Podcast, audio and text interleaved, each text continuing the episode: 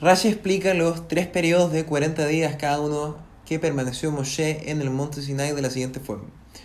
Dice que el 7 de Sivan Moshe subió al monte, luego el 17 de Tamuz las tablas fueron rotas, el 18 quemó al becerro de oro y juzgó a los transgresores, el 18 volvió a subir y durante 40 días rogó misericordia, y luego el primero de Lul subió a recibir las segundas tablas y estuvo allí durante 40 días. El 10 de Tishrei, Hashem restauró su buena voluntad con el pueblo judío y le dijo a Moshe, yo los he perdonado como pediste, y le entregó las segundas tablas de la ley. Y aquí el origen de Yom Kippur. Entonces, luego de este tercer periodo de 40 días en el monte Sinai, Moshe descendió el 10 de Tishrei llevando con él las segundas tablas que Hashem le había entregado. Estas tablas venían a reemplazar las que el mismo Moshe había roto cuando vio que el pueblo estaba adorando un becerro de oro. La Torah nos dice que esta larga permanencia de Moshe por 120 días con Dios en el monte Sinai dejó una marca o huella indeleble permanente en la cara de Moshe.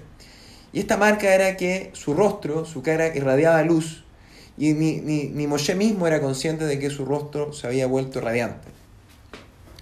El primer juego de tablas que fue entregado a Moshe fue cincelado por Dios mismo a partir de las rocas del monte Sinai y sus letras incluso podían verse por ambos lados de la misma forma. Esto era un milagro. A diferencia de, las primeras tablas que se le entregaron a Moshe, las segundas no fueron cinceladas por Hashem, sino que se le pidió al mismo Moshe que él, que él lo hiciera, que él las cincelara. Ahora bien, curiosamente, no fue luego de recibir las primeras tablas que el rostro de Moshe comenzó a resplandecer de luz divina, sino que fue luego de las segundas. Y la razón de esto es que aquello que Dios nos da sin que hayamos trabajado no penetra realmente en nuestro ser.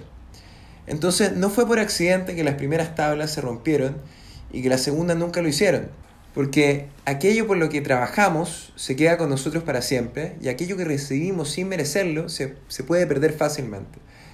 Debido a que Moshe cinceló las segundas tablas con sus propias manos, la santidad de las tablas pudo penetrar en su cuerpo físico y como consecuencia de ello su rostro brilló.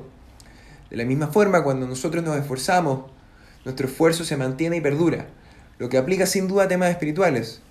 Todos los esfuerzos que realizamos para estudiar Torah y cumplir los mandamientos de Dios elevan y depuran nuestros cuerpos físicos.